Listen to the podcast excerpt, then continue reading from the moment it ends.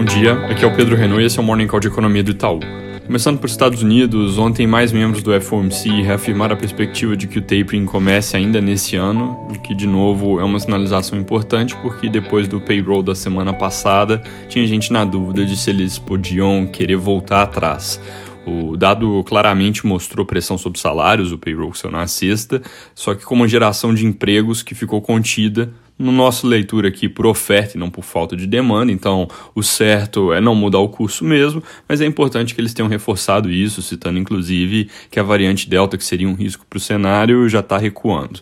Na China, mercados sofrem de novo com o ativismo regulatório do governo, no capítulo mais recente dessa história, anunciando que todas as aprovações para novos jogos online estão suspensas no país, isso como uma forma de tentar combater o vício dos jovens nesses tipos de jogos. O governo também diz que as empresas desenvolvedoras dos jogos não podem focar só em lucros, e isso, obviamente, machucou bastante as cotações de algumas das gigantes do país. Na Europa, hoje o ECB deve anunciar daqui a pouquinho redução de ritmo das compras compras de ativos de 80 para 60 bi por mês. Aqui no Brasil, mercados ontem tiveram um dia feio na volta do feriado, com reação ao ambiente político que continuou bastante tenso. Depois das salas do presidente Bolsonaro na terça, ontem o ministro Luiz Fux rebateu dizendo que o STF não vai tolerar ameaças à autoridade das decisões da corte e que não cumprir determinações do judiciário configura crime de responsabilidade. O presidente da Câmara, Arthur Lira, também se manifestou dizendo que vai conversar com todos os poderes, que cada um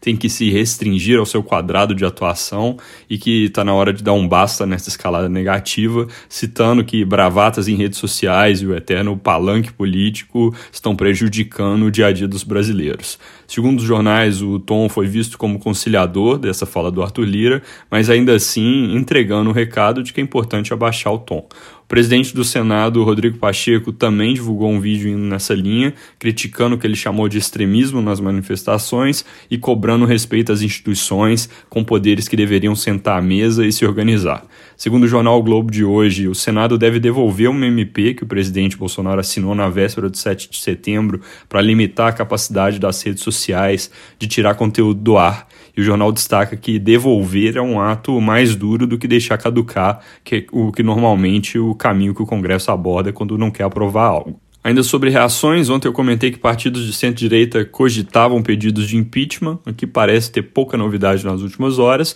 mas o que aconteceu de concreto foi que o PSDB declarou que a partir de agora é oposição ao governo e os organizadores das manifestações marcadas para esse domingo, grupos mais de centro-direita como o MBL, passaram a contar com a possibilidade de partidos de esquerda se juntando aos atos. Apesar das reações, o Estadão, entre outros, reporta que o presidente Bolsonaro deve manter a abordagem dura contra o STF, isso também mantém presente então o risco de continuidade desse quadro de instabilidade política. Como eu mencionei ontem, importante focar em consequências dessa turbulência para a agenda do orçamento, precatórios e soluções para um Bolsa Família aumentado no Congresso. O estímulo para resolver precatórios existe, porque sem isso o Congresso fica inclusive sem espaço para emendas em ano de eleição, mas o caminho ainda não está claro, a solução via judiciário está em xeque no contexto atual e rotas mais criativas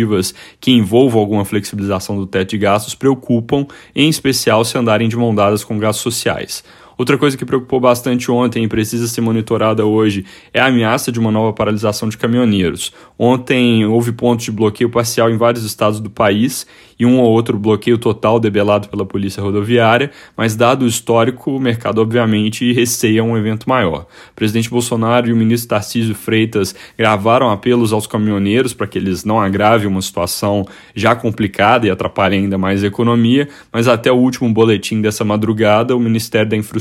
ainda informava pontos de retenção em 15 estados. Importante ver como isso evolui hoje e importante também lembrar que entidades de representação relevantes, como a Frente Parlamentar dos Caminhoneiros, se colocam contra os atos que, segundo o Ministério da Infraestrutura, tem uma composição heterogênea com pautas que vão além das demandas normais da categoria. O Estadão reporta, por exemplo, que o movimento dos caminhoneiros patriotas demanda a destituição dos ministros do Supremo. A Folha reporta que algumas empresas do ramo têxtil e de eletrônicos já estão afirmando ter problemas na sede de fornecimento. Para terminar falando de dados, ontem a Anfávia divulgou a produção de veículos de agosto, com ajuste sazonal, veio caindo cerca de 6% contra julho, impactada por falta de semicondutores. Esse é um problema bem global. É um número que põe viés negativo para a nossa projeção de produção industrial em agosto, que atualmente está zerada. Por fim, hoje saiu o IPCA de agosto, que deve vir com alta de 0,69% no mês, acelerando de 9% para 9,5% em 12 meses,